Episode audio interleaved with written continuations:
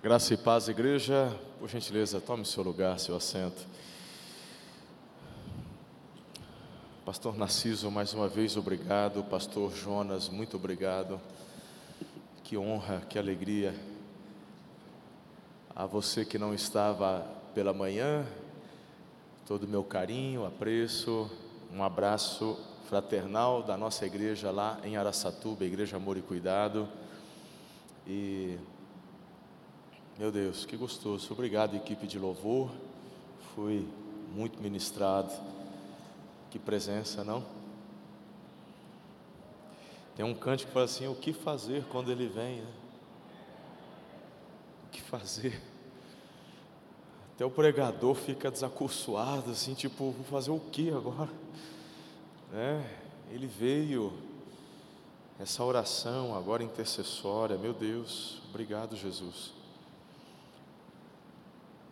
Eu quero convidar você a orar comigo mais uma vez e eu quero compartilhar a palavra. E eu creio que há algo do céu a ser liberado sobre as nossas vidas também, ainda nessa noite. Já está sendo liberado, mas eu creio que há algo mais. Papai é uma fonte inesgotável, né? Então, ore comigo mais uma vez. Senhor, toda honra e glória tributamos a Jesus, Rei dos Reis Senhor dos Senhores. Te louvamos porque nessa noite temos a liberdade e o privilégio de estarmos reunidos como corpo e família do Senhor. Pai, estou com tua palavra diante dos meus olhos agora. E o teu povo veio a esta casa para ouvir o Senhor, não um pregador. Por isso, esconda-me atrás da cruz de Cristo. Livra-me de mim mesmo. Importa que Jesus cresça, que eu diminua. Oro com fé, no nome dEle. Amém. Aplauda o Senhor mais uma vez.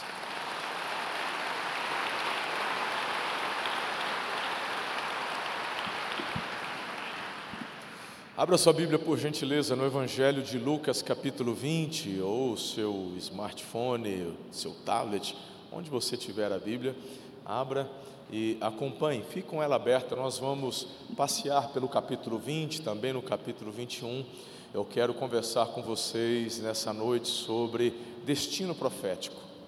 Qual é o seu destino profético, seu chamado profético?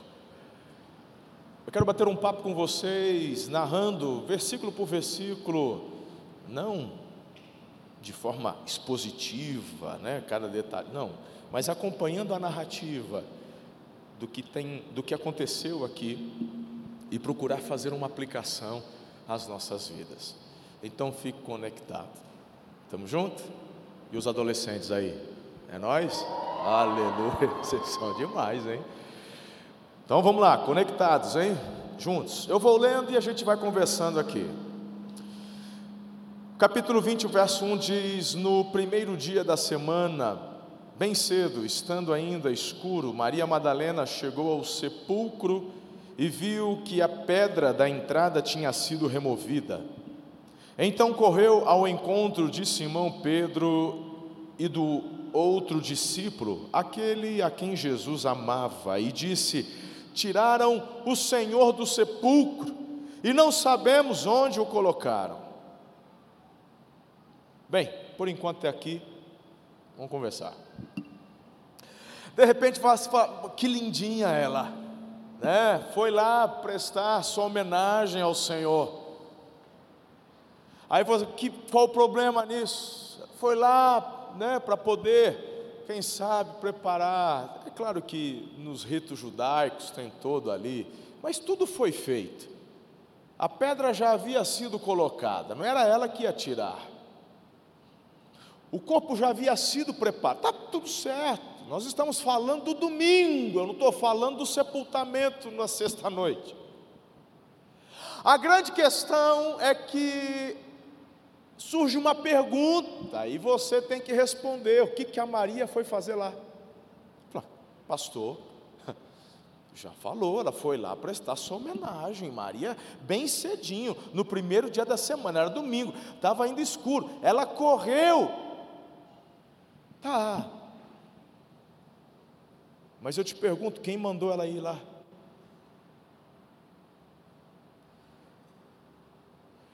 O Senhor havia dado uma instrução bem clara: aguardem, até que do alto sejam revestidos de poder. Eu vou, mas eu volto. Eu morro, mas eu ressuscito.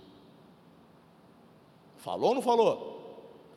Jesus falou: Olha, faz o seguinte, para a gente mostrar para o povo que vocês são meus discípulos, então marque uma vigília. Assim que eu for sepultado, faça uma vigília, Senhor, vai substituindo, faz uma escala para ficar, sempre ter uma multidãozinha na porta ali do sepulcro. Acende umas velas também, para dar um ar, assim, não tinha vela na época, era lamparina, né? era, uns candeeiros. Ó, capricha nas coroas de flores, porque quanto mais assim destaque dermos, é, o impacto em Jerusalém vai ser maior.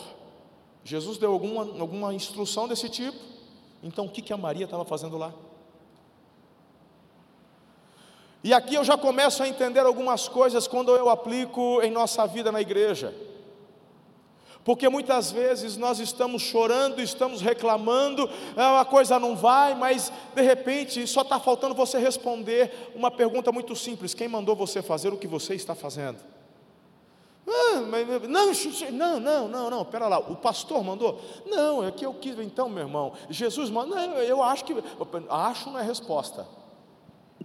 Você tem que ter convicção, foi Deus que te mandou você fazer isso?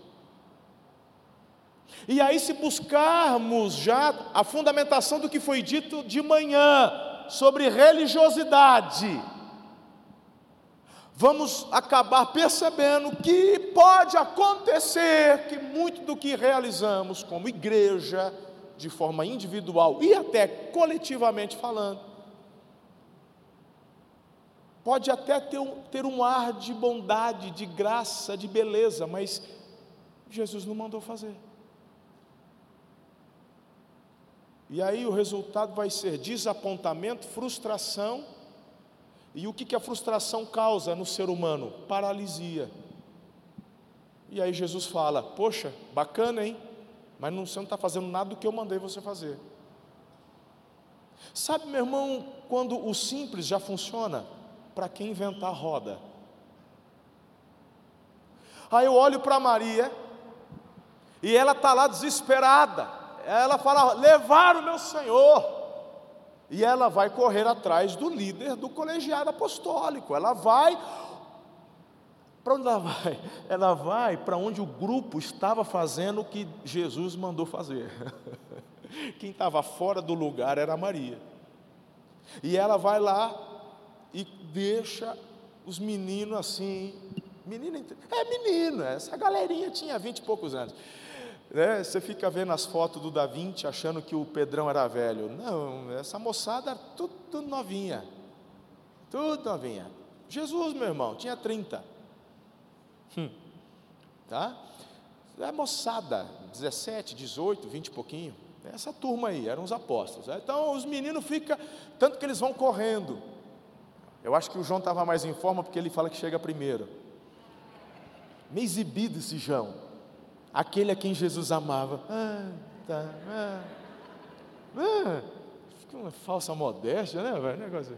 Toma jeito, João. Mas aí, ela deixa e eles correm. Agora presta atenção, vamos continuar o texto.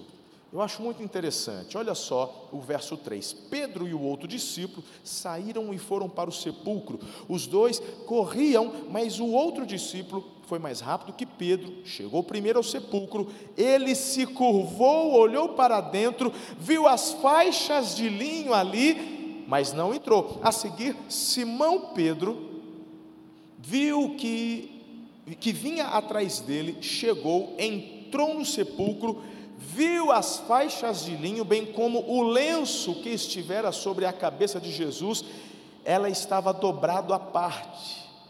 Eu tenho que fazer um parênteses aqui que eu não aguento. Meu irmão, Jesus, até quando ressuscitou, dobrou o lençol e deixou o negócio arrumado.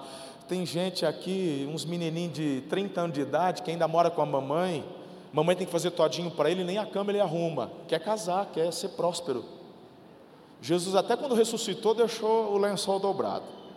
Então faz o seguinte: quer ser rico, quer ser próspero, quer casar, quer namorar, começa arrumando tua cama, põe o lixo para fora, deixa o teu quarto em ordem, mas vamos deixar isso para um outro carnaval, né? Depois a gente prega, isso aqui é um parênteses aqui. Essa é a hora que o pessoal fica meio rasgada comigo, mas tudo bem. Mas deixa, já passou, calma, calma, não perde o foco não, não fecha o coração, estamos juntos. Já passou, já passou. Verso 7, bem como o lenço que estiver, verso 8, depois o outro discípulo que chegara primeiro ao sepulcro também entrou. Presta atenção nisso aqui. Ele viu e creu. Então vamos lá por partes. Maria desesperada, levaram o nosso Senhor, roubaram o corpo dele, os dois vão correndo, o Pedro entra, o João entra depois, e quando eles entram, a ficha cai. Que roubaram que nada, meu. Ele falou que ia ressuscitar. A hora que vira o lençol ali, dobrado, quem roubou, quem rouba corpo deixa lençol dobrado.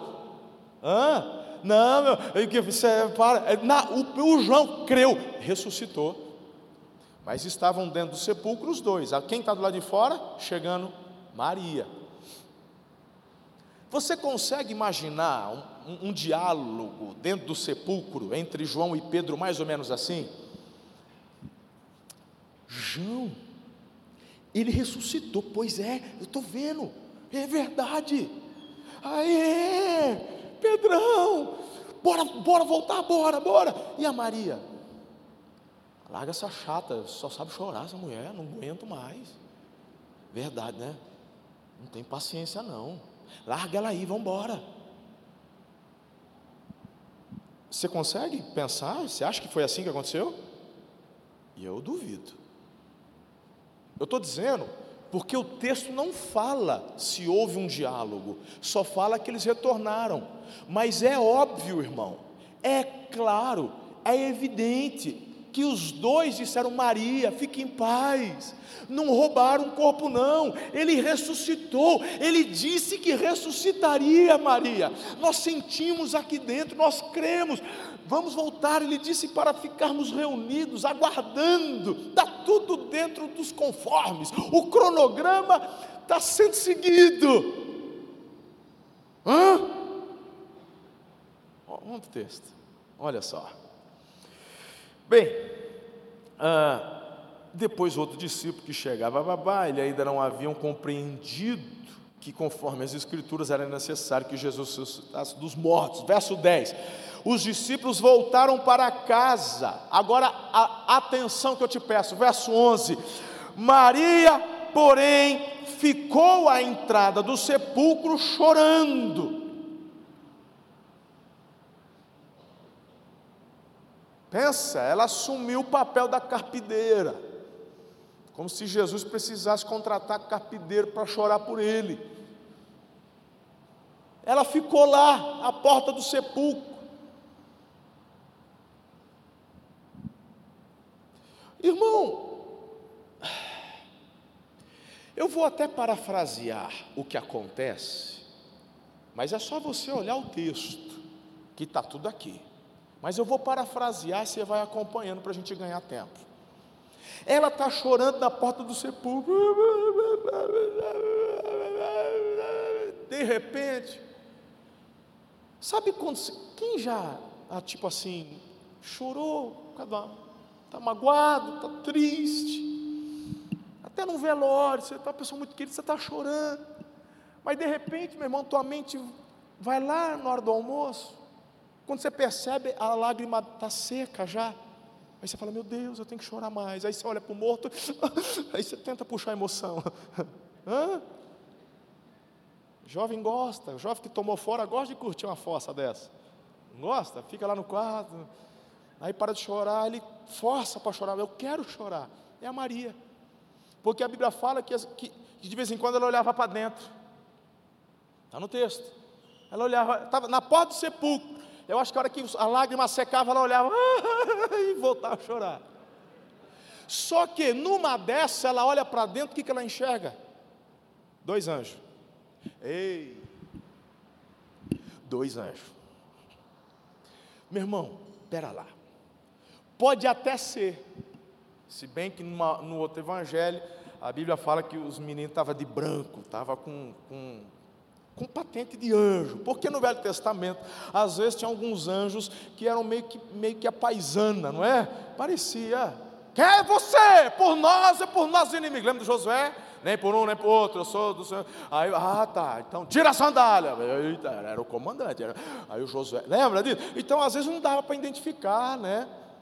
Mas aqui, meu irmão, primeiro, não sei se você já foi a Israel, a Jerusalém, a porta do sepulcro, mas o sepulcro é numa rocha mãe. O que é uma rocha mãe? Não é um pedaço de pedra, é uma rocha, uma rocha. É maior que isso aqui, ó, maior. Uma rocha única.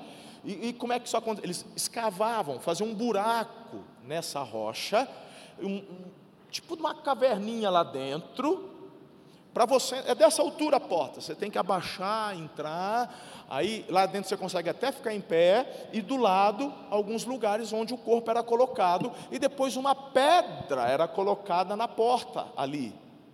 Esse era o sepulcro. Não tem passagem secreta, subterrânea, rocha, irmão, rocha. E ela está onde? Ela está onde, irmão? Na porta do sepulcro. Ela olha não tem ninguém, ela olha não tem ninguém, ela olha tem dois. O que, que ela pergunta? O que, que ela fala? Vocês sabem onde colocaram ele? Ah, vai te catar, Maria. Eu não sei, desculpa, eu sou meio esquisito na hora de pregar. O pastor Narciso todo polido, todo lindo, todo, por favor, vocês me dão um desconto, os irmãos aí, de jeito um pouco diferente, mas é, é que eu fico assim e falo, não é possível, Maria. Sabe por quê? Desde que eu mergulhei no avivamento, fui batizado com o Espírito Santo, quem nunca pediu que taque a primeira pedra, mas quem nunca, numa hora de oração, numa vigília, falou assim, Deus, deixa eu ver um anjo. É nós. Pelo menos nós dois aqui. O resto está tudo mentindo porque já pediu, tenho certeza.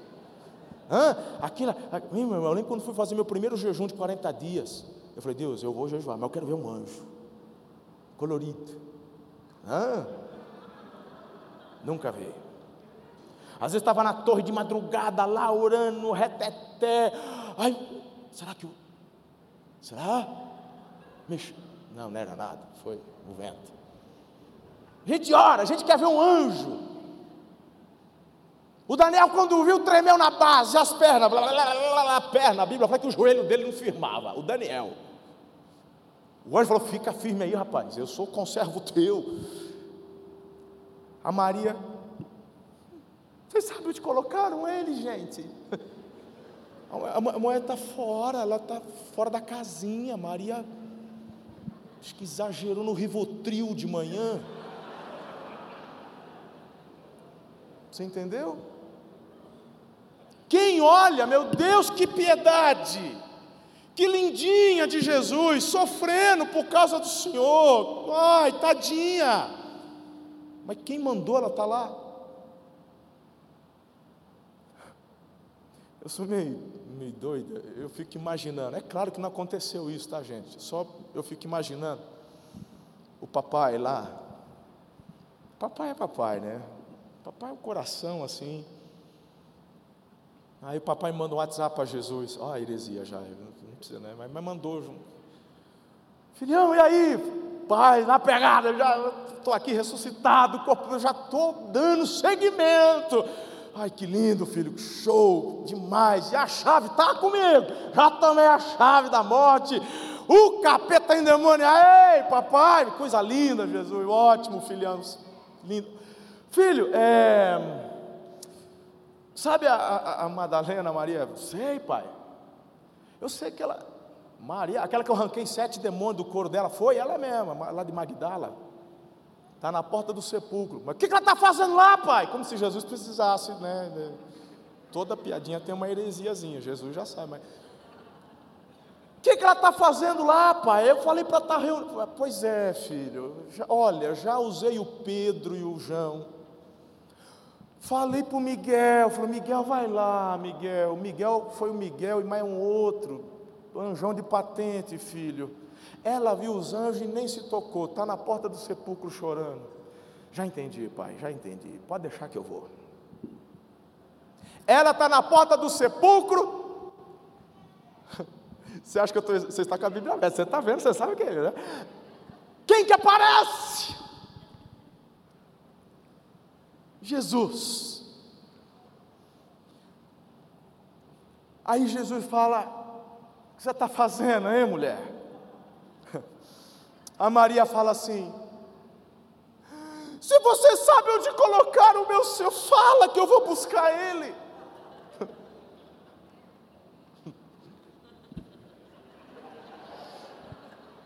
Ai, quando você está fora do teu destino profético, você pode pedir e chorar pelo que você está pedindo, Deus vai te dar e tu não vai enxergar porque você está fora do propósito. Você está diante do milagre e não vê o milagre. Você está diante da porta aberta e não vê ela aberta. Você está diante da bênção e não enxerga. Você está pedindo varão, ele está do teu lado faz cinco anos e você não enxerga.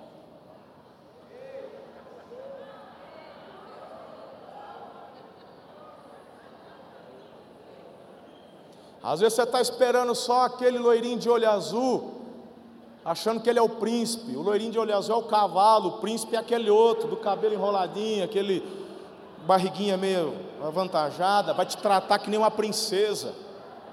Papai está te falando, mas você está chorando por causa do, do, do de olho azul. Está igual a Maria na porta do sepulcro. Deus já te deu um milagre você não enxerga.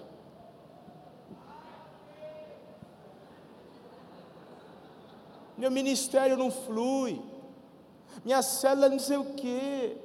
Ah, porque eu lá no trabalho, meu irmão. Você precisa retornar para o seu destino profético. Se você acha que eu estou exagerando, eu vou ler então, vou parar de parafrasear e eu vou ler. Olha isso daqui. A hora que ela fala, olha, ela olha para Jesus. A Bíblia diz: achando Maria, que era o jardineiro. ela achou que era o jardineiro. Meu irmão, parece novela mexicana. Se não fosse, se não tivesse sentido na Bíblia, eu falava, é mentira. Não, isso não aconteceu, não, essa conversa. A gente às vezes é tão religioso na hora de ler que a gente não vê esses detalhes. Meu irmão, isso aqui dá um filme, isso aqui. Hã? Achando que é o jardineiro. Eu, papai lá sentado tá, deve estar tá dando risada. Ah, jardineiro. Você viu, Miguel? Chamou Jesus de jardineiro. Essa Maria tá. Tem gente que acha que Deus é sisudo, ele tem muito senso de humor. Escuta, mas aí Jesus, Jesus leva muito a sério o nosso destino profético. Por isso que ele foi lá. Aí olha só. Jesus lhe diz: Maria! Eu aprendi com a minha professora de português que a exclamação é forte, né? Então aqui é uma exclamação. É, é, então, não foi assim, oh Maria, não, não tem o, não tem, é Maria, Maria, ponto de exclamação, Maria, sim ou não? Nessa hora a ficha cai, porque a Maria fala, Rabone, que é mestre. Irmão, tem gente que acha que Jesus foi lá para dar um colinho para Maria, enxugar as lágrimas do rosto dela. Oh, lindinha. Meu irmão, a próxima palavra de Jesus é chocante. Me larga! Está aí, irmão. Porque é nessa hora que é a hora que ela vê o texto não fala literalmente, mas pela resposta de Jesus, subentende-se que ela se jogou nos pés dele, agarrou ele, falou, me larga, Maria, me solta, que eu não vim aqui para te paparicar, não. O que você está fazendo aqui? E eu te pergunto qual que é a palavra de Jesus para ela: volte teu lugar não é na porta do sepulcro, teu lugar não é chorar pelo leite derramado, teu lugar não é ficar, sabe, alimentando um espírito depressivo, não é olhar para a morte, para a derrota. Eu sei que você tem um carinho muito grande, você tem uma gratidão, você é uma discípula. Eu sei que você tem sido uma patrocinadora do meu ministério. Maria é uma das mulheres ricas de Magdala que ajudava no ministério de Jesus. Jesus não era um, não era um mulambento, não. Tem gente que, que faz ideia de Jesus ainda, o menino da manjedora que ficava, que andava fedendo a, a bicho. Jesus era patrocinado, era abençoado, não faltava recurso. Tanto que o Judas cresce o olho, porque ele que cuidava do dinheiro. E a Maria era uma dessas mulheres que patrocinava Jesus, por gratidão. Sete demônios Jesus tirou dela. E Jesus a amava tanto que diz: Teu lugar não é aqui, teu lugar é junto com os demais, para cumprir o seu destino profético. Porque se você ficar aqui, você vai ficar fora. Teu lugar é com os demais. Se você der vazão aos teus sentimentos, à tua tristeza, ela vai te conduzir a um lugar errado, ela vai te conduzir a um lugar de isolamento, e não há poder no isolamento. Por isso que Deus nos deu a igreja, por isso que Deus nos constituiu pastores sobre as nossas vidas. Isso é bênção. Ninguém tem todos os dons. É, a Bíblia fala é ferro afiando ferro. Eu preciso de você, você precisa de mim. Não é sozinho chorando, ninguém me ama, ninguém me quer. Isso aqui é tão forte que a gente podia parar aqui, irmão. Mas para que parar? Se tem mais e tem tempo, não tem? Mais 10 minutos? Tem? Mais? Ah, ele fez assim, pastorzão. Posso? Aí, ó. Então, o que, que a Maria fez? Maria Madalena foi e anunciou aos discípulos: Eu vi o Senhor, e contou tudo o que aconteceu. Não está mais chorando. Mas o mais importante é que ela retornou para o destino dela. Começa a pensar aí: você está onde? Chorando? Isolado? Qual é o teu chamado? Comece a lembrar de tudo que conversamos hoje cedo. Eu acho que essa mensagem foi gravada de manhã, não foi? Se acessa o site da igreja e assista nas redes sociais depois da igreja, nas mídias sociais. Foram duas palavras rema, chave. Não deixe de ouvir. Com a de hoje vai fazer sentido. Muito bem. Essa parte, na verdade, agora começa uma das partes que é a minha predileta. Então vamos juntos. Verso 19: Ao cair da tarde daquele primeiro dia da semana, estando os discípulos reunidos a portas trancadas, diga portas trancadas. E por que estava trancada? O próprio texto responde: por medo dos judeus. Eles estão no cenáculo, mas estão trancados, escondidos. Medo. E hoje cedo eu falei que o medo é um espírito que precisa ser repreendido.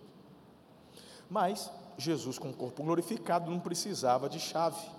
E Jesus então entrou, pôs-se no meio deles e disse: Paz seja com vocês. Tendo dito isso, mostrou-lhes as mãos e o lado. Os discípulos alegraram-se quando viram o Senhor. Novamente, Jesus disse: Paz seja com vocês. Assim como o Pai me enviou, eu os envio. Olha aqui. Eu estou trancado, morrendo de medo de morrer. Literal. Estou com medo de morrer. Jesus tinha doze discípulos, um negou, o outro traiu e dez correu. Ficou ninguém. Medo. Medo. Ele ressuscitou, mas eles estão com as portas trancadas. Aí Jesus entra e fala: Eu estou enviando vocês para eles. Você está de brincadeira comigo, Jesus? Você, você não falou que amava? Consegue entender? Alguma coisa? Já está vendo já? Agora, olha a chave. Por que, que Jesus disse que eles deveriam aguardar? Porque tudo o que realizamos no que diz respeito a destino profético em nossas vidas, e quando eu falo destino profético, eu não estou falando só do teu ministério na igreja, eu estou falando da sua vida, porque a tua vida é um ministério, teu casamento é um ministério, tua paternidade é um ministério, seu trabalho é um ministério, você é um ser completo.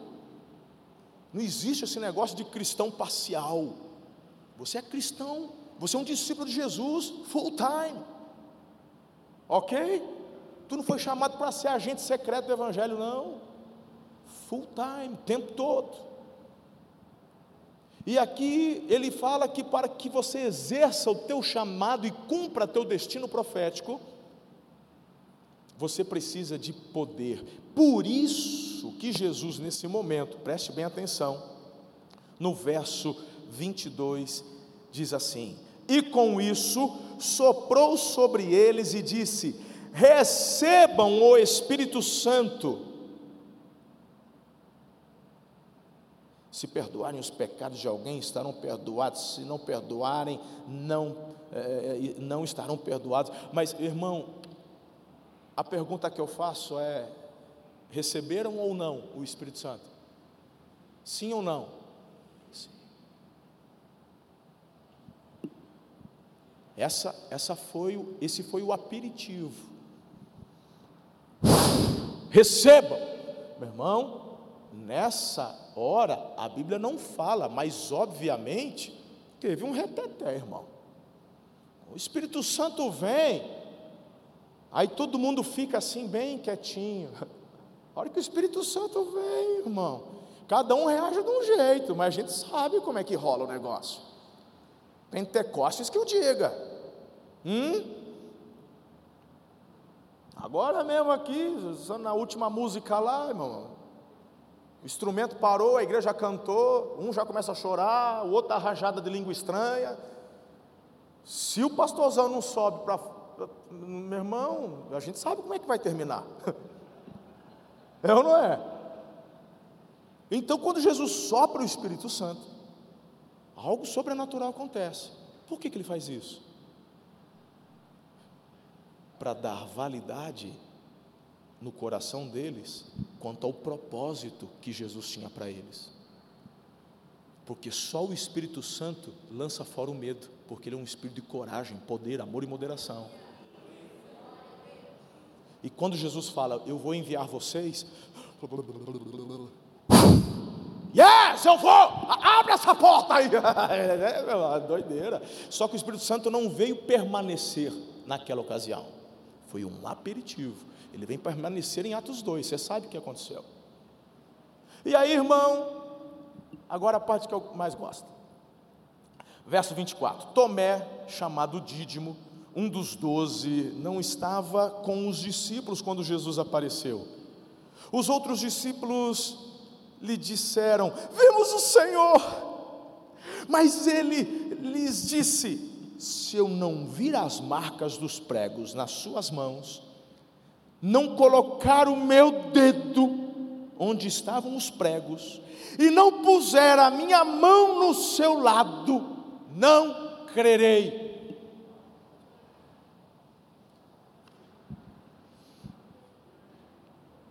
Eu já ouvi muitas mensagens do povo descendo a peia no Tomé. Hoje eu vou ser o advogado do Tomé. Me permita te dar um, um prisma diferente. É o que o Senhor falou comigo. Se coloque no lugar do Tomé. Todo princípio de defesa você começa pela empatia. É isso que o advogado faz, o advogado criminalista. Diante do júri, ele vai mover o coração do júri a se colocar no lugar do acusado, para tentar ganhar o coração deles, a fim de que o acusado seja inocentado ou tenha uma pena pequenininha. Então, por favor, se coloquem no lugar do Tomé. De repente o Tomé está ali, está todo mundo, quem chega, Maria Madalena, tiraram o corpo do meu senhor, todo mundo, os dois saem correndo, o Tomé está lá com a galera, rapaz, o que está acontecendo? Daqui a pouco chega o João, ele ressuscitou, é demais. Falou, rapaz, é meu? Ei, tá todo mundo, vamos esperar, ele vai aparecer. Daqui a pouco a galera tá lá, aí chega a Maria, eu vi o Senhor, ele falou comigo. Eu achei que era o jardineiro, mas era o Senhor. Aí tu, aleluia, o Tomé, aleluia, é, é, aleluia. Aí o Tomé estava na escala para comprar pão na padaria naquele dia. Ele estava lá na padaria do Portuga, comprando pãozinho francês para a galera, comer um pãozinho com mortadela depois, ganhar força para continuar a vigília de oração. Quando ele chega, está todo mundo aleluiado. A gente viu o Senhor, você está brincadeira comigo, né? Maria vê, João vê, Pedro vê, todo mundo vê, e eu não. Todo mundo aqui é chamado, só eu que fui o assoviado. Pois eu sou apóstolo, foi o Senhor que me chamou. Então por que todo mundo veio e eu não vi? Ele aparece para todo mundo e para mim não. Estou achando estranha essa conversa. Eu vou acreditar, mas vou ter que botar o dedo. Nessa hora, o Tomé sai da onde? Do seu destino profético. Magoadinho. Hum? Você vai continuar condenando ele? Você faria a mesma coisa. Você poderia talvez não externar, mas no teu coração tu ia ficar chateado. Quem aqui? Quem aqui, irmão? Ficou sabendo que o outro deu a festa de aniversário, você não foi chamado, e você falou, ah, eu achei que era amigo dele.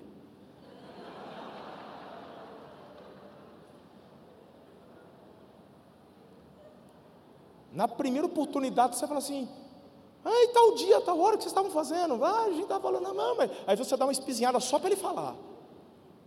Ah, ah, não, beleza, não. Ah, eu sei, a pandemia, né, gente? Não dá para ficar. Por dentro você está rasgado, miserável. Eu ia te dar uma camisa da Outlet lá de marca, não vou mais. E vai você falar mal do Tomé? Será que se você não estivesse no lugar dele, não estaria também com o mesmo sentimento?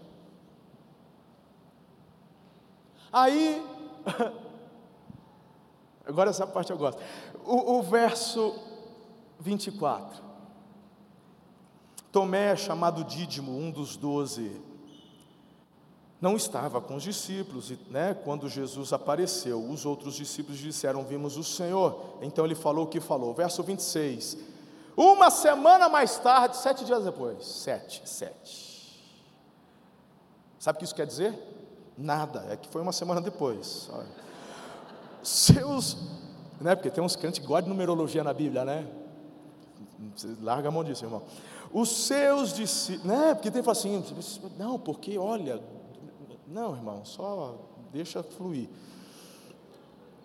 É, desculpa, às vezes eu me perco assim, né? Mas Tomé estava com eles, apesar de estarem trancadas as portas, porque uma semana mais tarde Jesus aparece se colocou no meio deles e diz: Pai, seja com vocês. Jesus disse a Tomé: Coloque seu dedo aqui. Uh, o clima ficou tenso. Porque brasileiro não gosta de confrontar, fala a verdade, né? Você sabe que a pessoa falou mal de você, você sabe que ela está assim, ó, te fazendo pelas costas, aí de repente você está ali conversando, quem que aparece lado? A pessoa, oi, bem, ai, você está aí, Aham. por dentro, né, você quer, ela ainda vem abraçar, se tivesse uma adaga, você só aqui, ó, tá, tá, maldita, né, mas você fala, ah, por que você falou? Não fala, brasileiro não gosta de confrontar, né, irmão? É complicado. Por isso que não rompe, porque a correção nos torna melhores e mais sábios. Por isso que o americano, o americano não tem dificuldade, o judeu não tem dificuldade de fazer correção. Ele chega e te fala, pá. Brasileiro, comece em amor a falar. Se está certo, elogio. Se está errado, não está certo, está errado. E Jesus, irmão, né? Porque se fosse, se fosse o pastor Narciso no lugar de Jesus, gente, ele ia aparecer, shalom, e aí, Semana passada foi demais, hein? Ah, aleluia! Que gostoso, meus filhos. Olha, tem café? Sobrou? E as, tem, e as, últimas aqui em Jerusalém, como é que tá? E vai, depois de meia hora ele ia chegar no Tomé, e aí, como é que você tá, Tomé? Beleza. Você viu, Tomé? Olha, ah, né? A gente daria, né, meu irmão? Assim um. É. Jesus, shalom, shalom. Põe o dedo aqui. É nessa hora que muita gente pensa que Jesus está dando um tapa com luva de pelica na cara do Tomé. Você não falou? Combina com Jesus uma atitude dessa? O que leva Jesus até Tomé foi o que o levou até Maria, na porta do sepulcro. Você tem que voltar para o seu destino profético. Eu não errei quando eu te chamei. Eu não te chamei por emoção. Eu não te chamei por falta de opção. Eu te chamei porque o Espírito me mostrou que era você, um dos doze. E se o que você precisa para voltar e continuar a fazer o que eu te chamei para fazer é ver e tocar, pois eu vim aqui só por tua causa. Pode tocar. Mas ele disse: Bem-aventurados aqueles que não vão precisar ver e vão crer. O panorama é diferente na minha visão. Prova disso é o que acontece. Olha lá. Disse-lhe Tomé: Senhor meu e Deus meu. Então Jesus lhe disse: Porque me viu e creu. Aí ele fala daqueles que vão crer sem ver. Aí, verso 30. Jesus realizou na presença de seus discípulos muitos outros sinais miraculosos que não estão registrados neste livro. Teve reteté de novo.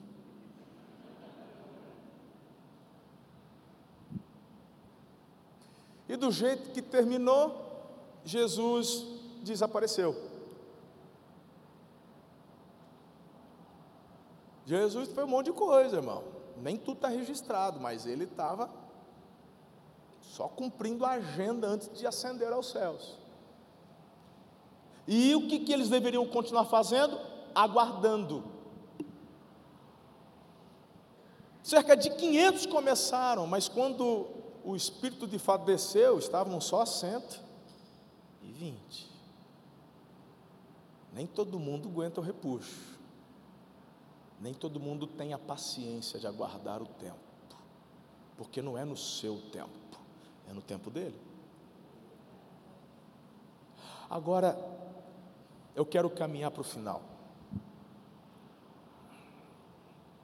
E cadê o lindão do teclado? Vai lá. Aí parece que está acabando, o povo aguenta ouvir mais uma hora, nem percebe. Me ajuda aí. Brincando, pastor, eu vou terminar. Eu, eu tomei um, um energético antes de vir, acho que isso me deixou muito. Amanhã eu vou só tomar um cafezinho mesmo, aí eu fico mais controlado. Essa mensagem me empolga, essa é a verdade. Me empolga mesmo. Muito. Verso 21, ou capítulo 21, melhor dizendo. Depois disso, Jesus apareceu novamente aos seus discípulos. Eu gosto da expressão de João, ele fala à margem de Tiberíades. Foi assim, é, é, é, eu gosto, foi assim, deixa eu contar para vocês. O João, irmão, olha, como que aconteceu? Estavam juntos Simão Pedro, Tomé chamado Dídimo, Natanael de Caná da Galiléia, os filhos de Zebedeu e dois outros discípulos. De repente, o que, que o Pedrão fala? Vou pescar. Vou pescar. Aí eles disseram: Nós vamos com vocês. E eles foram e entraram no barco, mas naquela noite não pegaram nada. E a partir daqui eu quero parafrasear. Aí você fala: Qual o problema? Foram pescar.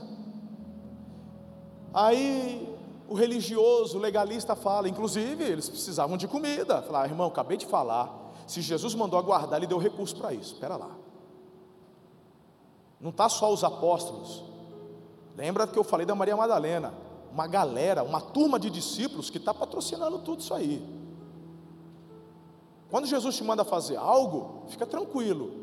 O que promete, provê. Entendeu? Se ele mandar você fazer tenda, faça tenda. Mas se ele mandou aguarde até que do alto, então aguarda, não precisa pescar nem nada. Agora, com relação a Pedro, para mim tem um agravante. Qual é o agravante? O agravante é que Jesus falou: joga as redes fora, abandona as redes. Não é mais o teu caminho, vou fazer de você pescador de homens. Então, meu irmão, é diferente de você que fala, eu estou estressado e vou dar um tempo, vou ali no Rio Tal, eu vou lá para o Mato Grosso, eu vou pescar para aliviar a tensão. Não, irmão. Pedro está voltando para a velha vida. Ele está voltando para as velhas práticas. Do nada, vou pescar. Pescar. Só que ele é um líder. E os outros falam: a gente vai também. Parece inocente, sem problema. Quem que aparece lá na praia? Quem que aparece? Jesus. Se fosse algo inocente, que não tivesse problema, Jesus não aparecia na praia. Eles pescaram a noite inteira, não pegaram nada. Nada. Jesus está lá na praia, olhando. E aí, se sou eu no lugar de Jesus, por isso que é Jesus. Mas se sou eu, eu falava, Pai, sou eu de novo. Eu cansei. Fui du, olha, fui duas vezes. Teve reteté. Olha, o pessoal estava com até dor de dente, eu curei aquela. Falei para esperar. Desenhei. Onde, onde, onde o miserável está? Me dá mais três meses. Eu, eu, eu, preparo outro, eu faço um intensivão, eu pego outros doze. Faço, eu vou, vou buscar um, uns cabeceira. Eu vou para o mercado. Vou distribuir uns currículos. Me dá três meses. Porque eu não aguento mais.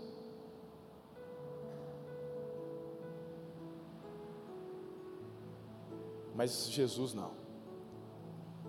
Jesus está lá na praia, olha e diz: Pegaram alguma coisa? Não reconheceram o Jesus. Pegou nada, hein? Nem adianta. Acho que é a lua. Tá pegando peixe não. Se for pescar, nem, nem tenta.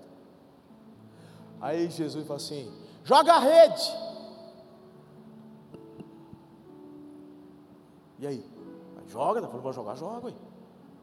Jogar a rede. Quando eles puxam a rede, 140, 143? 140, dá, dá um enter aí, dá, dá mais um vez. 153. E não foram pequenos, foram grandes peixes. 153 grandes. Sabe o que significa isso? Pergunta para o Luciano Subirá. Eu já também não sei se tem alguma. Pergunta para o mestre. Eu não tenho a menor noção do porquê foram 153.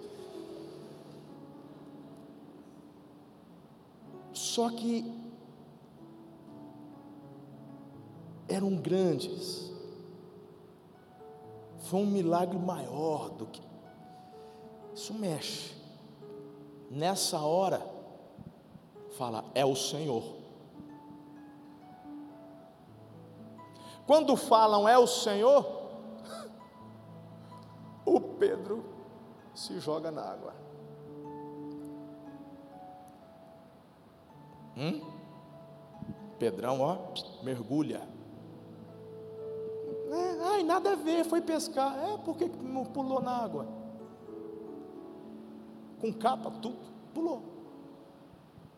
Eles chegam na praia, irmão. com 153 grandes peixes. O que, que tem na praia? Churrasco. Literal. Só que churrasco de judeu é peixe, né? Nós ia ter uma picanhazinha se for. Mas o Senhor fez um. Tinha peixe na brasa. Pão do céu. Não tinha padaria, não tinha pão do céu, irmão. Tinha pão fresco. Já pensou pãozinho fresco ali do céu, na brasa, peixinho na brasa. Jesus fala: Olha que eu preparei para vocês café com os pastores. Bora lá, vamos comer. Aí, gente, vamos comer, come. Aí Jesus fala: Ó, oh, pega um dos peixes que vocês pescaram. Mesmo, vocês? Eu, né? Eu fiz o milagre. Mas Jesus valoriza o trabalho. Você, pe, traz, tragam, tragam. Vão comer os peixes que vocês pegaram. Tinha só um que estava. A galera estava mais um. Adivinha quem? Te dou três chances. Poxa, vocês são demais. Eu conheço de Bíblia mesmo aqui. Pedro. Está fazendo o quê? Tá lavando a rede. A galera lá comendo churrasco, junto com o senhor, e o Pedrão lá, lavando a rede.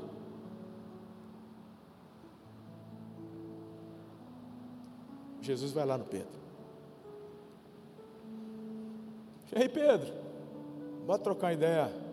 Oh, senhor, desculpa, é que é, é, eu peguei emprestado essa rede aqui, tem que devolver, né? Sabe como é que é? A gente tem que ter, dar exemplo, né? A gente é membro da igreja, né? Então a, gente tem que fazer, emprestou, tem que devolver coisa bem arrumadinha. Então, é, não, beleza, Pedro, você está certo. Você é demais, Pedro. Pedro, você me ama?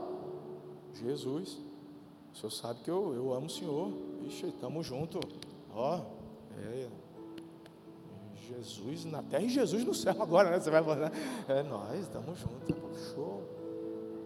E lá em Jerusalém, não, tá ótimo, a gente tá assim, né? Depois que o Senhor vai embora, o Espírito Santo vai embora, a gente tranca a porta de novo, né? Sabe como é que é? Mas, assim, a gente tá, é que estava no calor, falando, vamos dar pescada mais parecida. Fala, não, Pedro, show. Pedro, você me ama? Senhor, claro, eu te amo.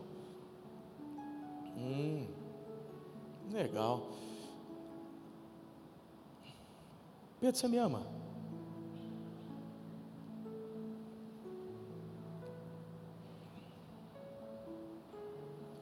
Eu sei que alguns pastores às vezes querem fazer algumas análises. Ah, o primeiro ele perguntou se gostava, meu irmão, não. As três vezes Jesus perguntou: Ágape, você me ama? A pergunta foi a mesma. E a resposta foi a mesma. Te amo. Só que na terceira vez, é como se, não foi esse o diálogo, mas é como se, vê se você consegue imaginar, porque tem um turbilhão de emoções fluindo dentro de Pedro. Na terceira vez que ele ouve, ele não é bobo. Na verdade, ele já sabia. Falei: É, Senhor, tudo bem. Eu sei onde o Senhor quer chegar. Eu estava tentando disfarçar. Tudo bem. Se é isso que o Senhor quer ouvir, eu tentei. Foi aqui ó, que o Senhor me chamou. Estava aqui, ó. Foi a melhor decisão que eu tomei na vida. Três anos. O que os meus olhos viram, eu nunca imaginei ver. Eu convivi com um filho de Deus. Uau! Quanto ensinamento, tudo que eu aprendi. E eu vou te falar, Jesus, eu até acreditei que eu tinha um chamado porque eu tentei. Mas quanto mais eu tentava acertar, eu errava. E daqui a pouco o Senhor falava algo, eu dava uma resposta, o Senhor me repreendia. Teve uma vez que, diante daquele templo pagão, a gente estava lá na nascente do Jordão e o Senhor perguntou: Quem dizem que eu sou? E um perguntou: Ah, é, parece que é o Elias. E eu falei: é, Ele é o filho de Deus. E, e aí você, o Senhor olhou para mim e falou assim: Bem-aventurado Simão. Quem te revelou não foi carne ou sangue, mas o meu. Olha, Jesus. Eu falei: Meu Deus, eu estou dando uma dentro. Aí o Senhor falou de morte, eu falei, de jeito nenhum tu não vai morrer. Você olha para mim e fala, vai para trás de mim, Satanás. Eu falo, poxa, eu acerto uma, erro duas. Senhor me chama para o monte, está eu, o João, o Tiago. Olha que eu vi o Elias, eu vi o Moisés, eu falei, meu Deus, eu fiquei em êxtase. O Senhor estava brilhando. Eu falei, vamos fazer três tendas, vamos ficar aqui. Deus bradou da nuvem, ouve meu filho. A hora que o Senhor vai falar, vamos descer. falei, Rapaz, dei mancada de novo. Não era para ficar. Na frente todo mundo só olha para mim e fala: Você vai me negar? Eu falo, Nunca que eu vou te negar. Depois disso, até botei uma faca aqui, porque se fosse para morrer, eu já estava pronto para matar ou morrer. O Senhor me chamou para orar, no momento mais difícil da tua vida, e eu não consegui ficar em vigília contigo, eu peguei no sono.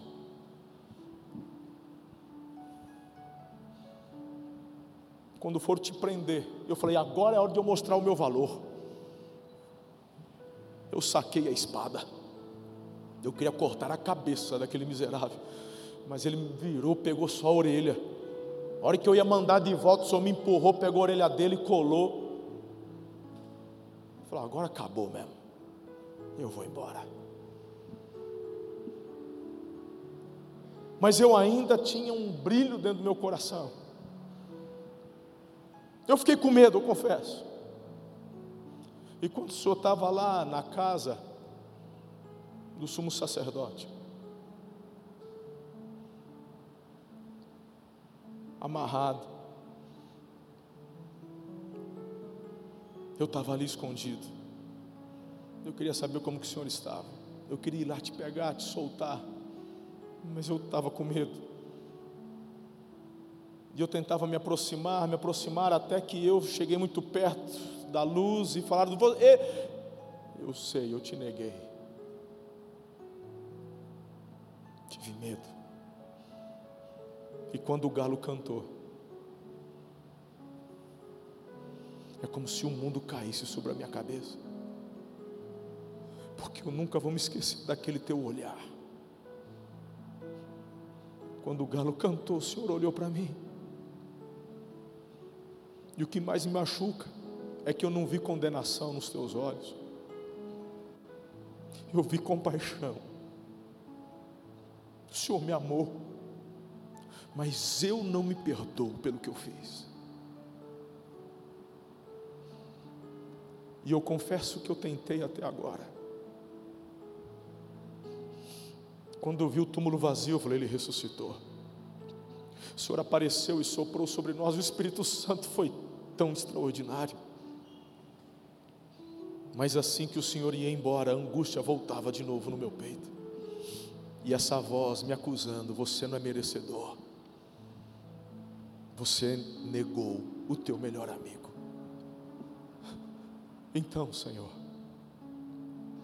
o Senhor sabe de todas as coisas. Quem sou eu para mentir para o Deus encarnado?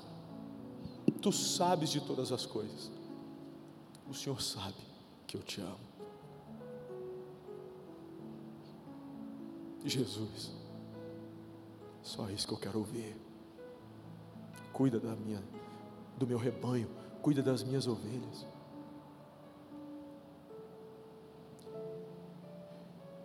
E é dessa forma que Deus restaura o destino profético de Pedro,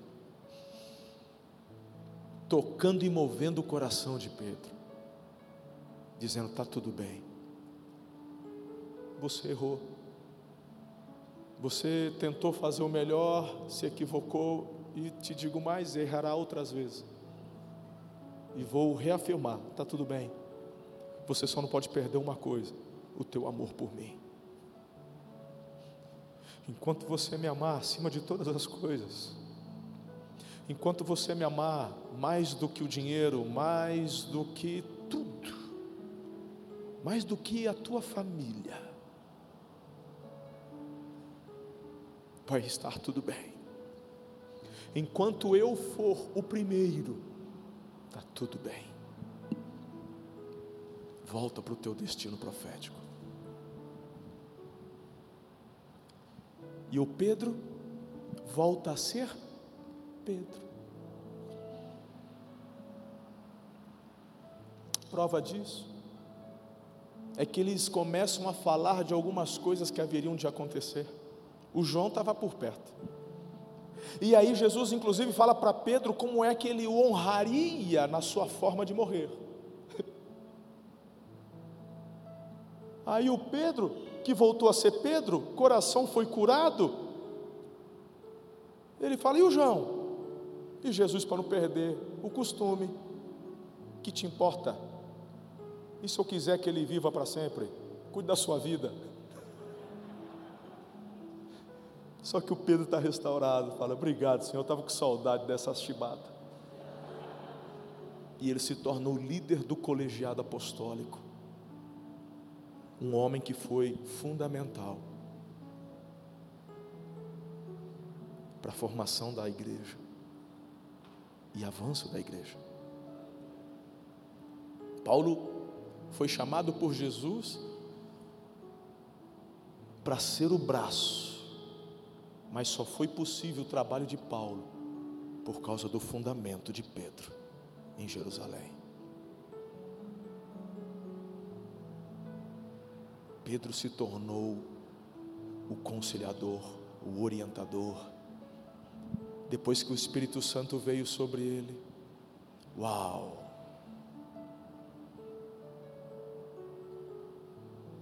A primeira coisa que aconteceu em Atos 2 de forma efetiva pela descida do Espírito, sabe qual foi? Destrancar a porta. Eles saíram. Não tem mais medo. Vamos influenciar o mundo. Estão agora no fluir de seus destinos proféticos. Qual é o seu? Eu quero orar por você. E eu queria que você, nessa noite, buscasse no Senhor.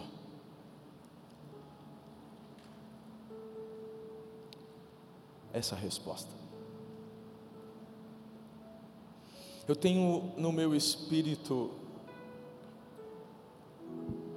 a convicção de que há pessoas aqui que receberam tantas palavras, mas que estão paralisadas por causa de mentiras, sofismas, traumas, pecados. Pois você não é o seu pecado, você não é essa tentação, você não é, você não é isso. Você é um filho amado, uma filha amada. Ele só está aqui te perguntando se você me ama. Então, vai. Dê a mão para o teu irmão aí do lado e vamos avançar. Vamos cumprir o propósito. O Espírito Santo não acusa, o acusador é Satanás. É ele quem diz: você não pode, você não consegue. Quem é você para querer? É o diabo que faz isso. O Espírito Santo é aquele que o leva a amar e receber o fluxo do amor de Jesus. Coloque-se em pé em nome do Senhor. Quais sonhos e projetos Deus já compartilhou no seu coração e que estavam paralisados, quem sabe até enterrados? Eu quero te dizer que Deus não errou quando te chamou. E se foi Deus quem te deu o sonho, Ele não erra. Ah, mas eu recebi uma palavra, eu tive confirmação, eu tive a direção. Por que, que não aconteceu? Porque a palavra profética te orienta para onde você deve ir. Agora, o chegar é com você.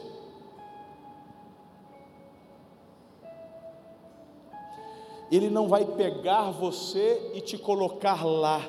Ele vai chegar a você e dizer: Maria, volte. Mas a Maria poderia dizer: Quero ficar. Ok.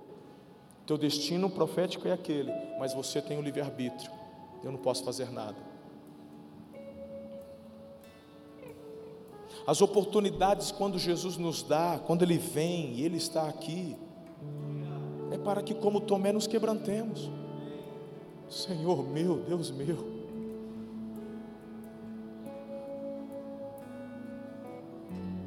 Eu me lembro quando eu era um pré-adolescente, num culto, domingo de manhã na igreja. Eu não sei se era um destaque sobre missões, e eu me lembro nitidamente eu falando com Deus assim: nunca na minha vida eu vou ser pastor ou missionário. Eu tenho 44 anos, e eu me lembro como se fosse ontem. Eu, tenho, eu me lembro do banco, eu me lembro do lado da igreja onde eu estava sentado.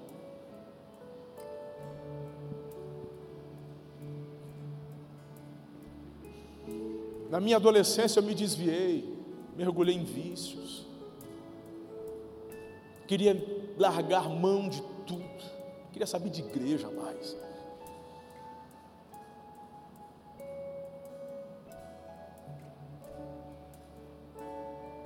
O Senhor me pegou um dia, eu já tinha 18 anos, 17 anos. E aquela foi minha conversão de fato me entrega. Foi quando Jesus falou: Deixa aí, sim, vou contigo. Já há alguns meses, seis meses, na pegada, vivendo uma novidade de vida. Porque antes eu vivia na igreja, mas agora eu estava tendo uma vida com Jesus. Na escola, meu testemunho agora era diferente. Eu já namorava a minha esposa, mas de sábado, antes de pegá-la, eu fazia a via sacra, eu tinha que pegar pelo menos uns 10 jovens da minha escola para poder ir por culto de jovens. Meu pai tinha uma Santana quanto? Lotava, parecia camburão da polícia. Juntava de galera, a gente botava o povo ia para a igreja. Eu estava vibrando. E eu estava seguindo o fluxo do, que, do meu sonho, que eu queria ser delegado. Eu já falei aqui uma vez que o meu sonho era ser delegado. Um dia eu estou saindo da escola, estudava à noite, gerenciava a loja do meu pai de dia. Eram umas 11 horas, eu estou descendo, a, saindo do portão da escola, me deparo com um amigo, um colega. Fazia um, um tempinho que eu não via, mas eu via quase todo dia, porque eu ia na casa dele para fumar à tarde.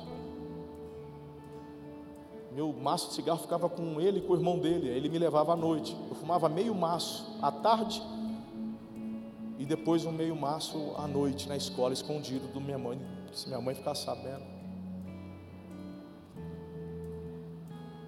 Já fazia algum tempo que eu não via esse meu amigo, João. Quando o João está subindo, está muito doido, fumava maconha, e já era invernado já. E ele está totalmente alterado. Eu falei, João, você está bem? Ele falou, estou benzaço. Ele já abre um caderno assim, já tinha um monte de coisa lá para poder usar. Falou, João, para com isso, cara. Isso aí. Não, não, não, não, não me vem com parte de, de, de Deus, de igreja. Eu estou na boa, e saiu. Não me deu conversa uma angústia tomou conta do meu coração. Eu falei, meu Deus.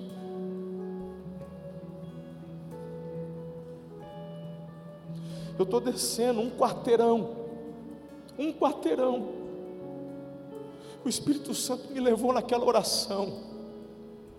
Você falou para mim que nunca seria um pastor ou um missionário. Eu comecei a chorar. Porque eu entendi que naquela hora eu ia ter que abrir mão dos meus sonhos pessoais. Mas o que eu estava vivendo naqueles dias com Ele, naqueles meses de conversão genuína, eu não tinha vivido a minha vida inteira criado na igreja. E mesmo sozinho naquela rua, andando, chorando, disse em alta voz: Eu retiro o que eu disse. Se o Senhor quiser me usar, eis-me aqui. Naquela hora o meu destino profético foi restaurado. Hoje eu estou aqui para compartilhar isso ao seu coração.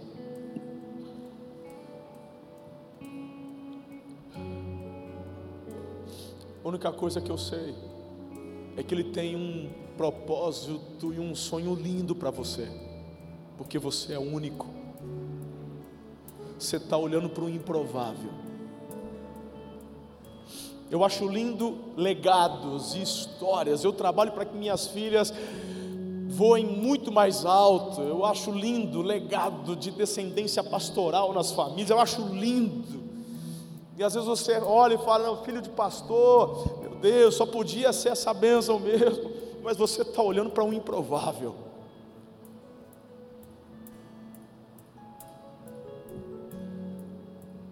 Você está olhando para um Pedro que fala: a senhora errou quando me chamou.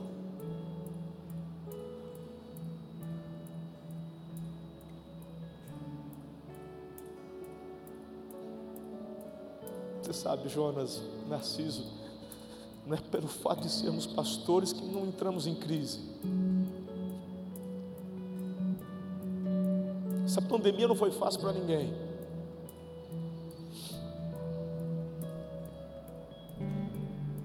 Eu me doei pela igreja nesses anos e nessa pandemia eu tirei força de onde não tinha para poder fortalecer o rebanho. Deus foi bom. Assim que a pandemia passou, a gente está restaurando e retomando o cotidiano, a vida normal. Quando isso passou, parece que. Eu falei, acho que agora não sobrou mais nada. Eu me isolei,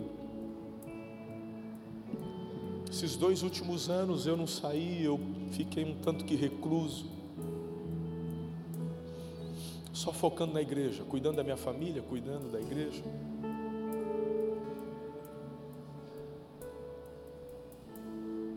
Novembro Deus me levou para Brasília, eu não queria ir. E Ele usou a vida de um pastor, de um colega, para me exortar.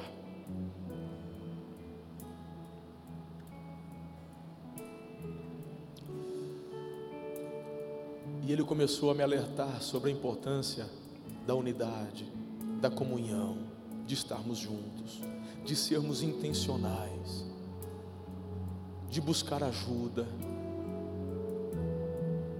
porque não há poder no isolamento.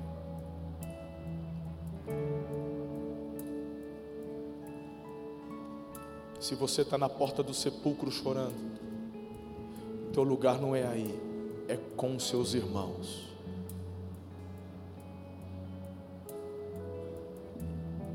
Se você se acha o menos importante só porque quando aconteceu tal coisa você não estava lá, fique em paz, Tomé. Jesus volta só por tua causa depois, porque ele não errou quando te chamou. Se você acha que o teu erro foi imperdoável, Ele está aqui te perguntando. Eu só quero saber: você me ama? Faça como Pedro diz: Tu sabes de todas as coisas. O Senhor sabe que eu te amo. Ótimo. Está contratado. Não vou abrir mão de você jamais.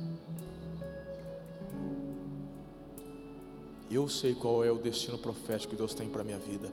Qual é o seu? Qual é o seu? Qual o legado? Porque na sua empresa você tem um propósito lá.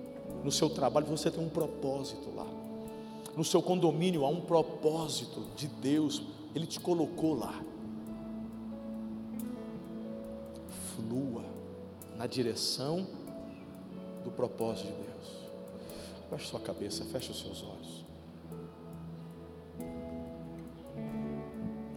Senhor, eu te agradeço por essa noite e pela forma como o Senhor falou comigo. Senhor sabe que eu já me senti como a Maria, eu já me senti como Tomé, e já me senti como Pedro tantas vezes. Mas o Senhor nunca me deixou ficar onde eu queria. O Senhor sempre me reconduz ao meu destino profético. Obrigado, Espírito Santo.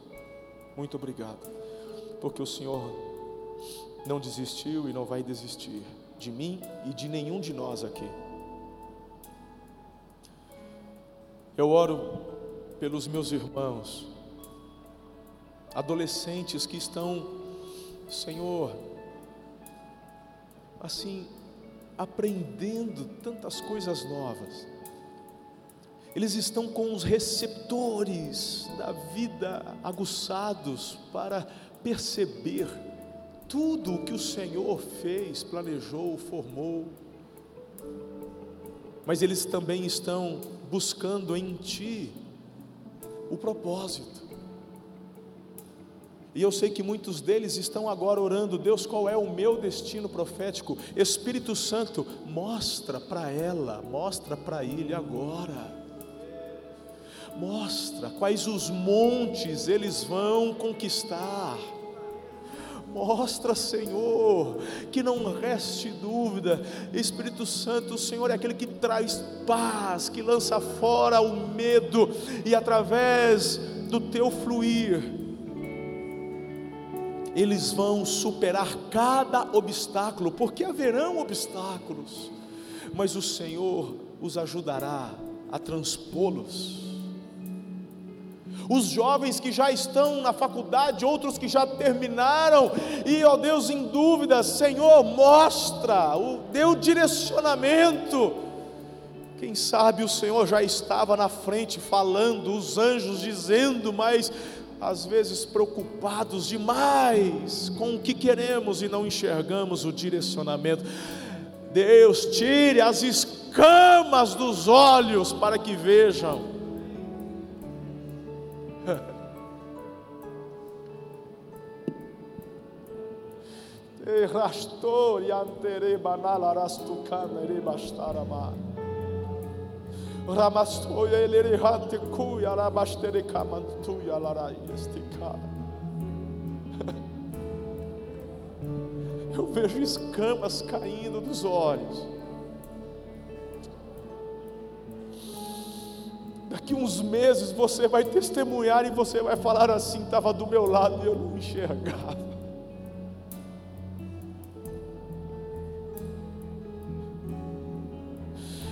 está startando novos ciclos nessa noite na vida de muitas pessoas. Deus está restaurando sentimentos e emoções. E tudo isso porque Ele te ama. Não é, o, não é a motivação do Pai, não é o interesse no que você pode fazer. A motivação dele é quem você é, filho amado. Ele já escolheu te amar. Nada muda isso. Ele vai te conduzir cada vez mais em caminhos altos, lugares altos. Eu abençoo a tua vida, teu presente e o teu futuro. Em nome de Jesus, teu passado já foi lavado, remido e perdoado. Você não é o teu passado, você é quem Jesus diz que você é. Você será quem Jesus te chamou para ser. Eu chamo a existência todos os sonhos proféticos do Senhor para a tua vida. Eu repreendo o inimigo eu repreendo toda ingerência maligna que vem para desmotivá-lo, para frustrá-lo, frustrá-la. E eu quero declarar um novo tempo, uma nova estação.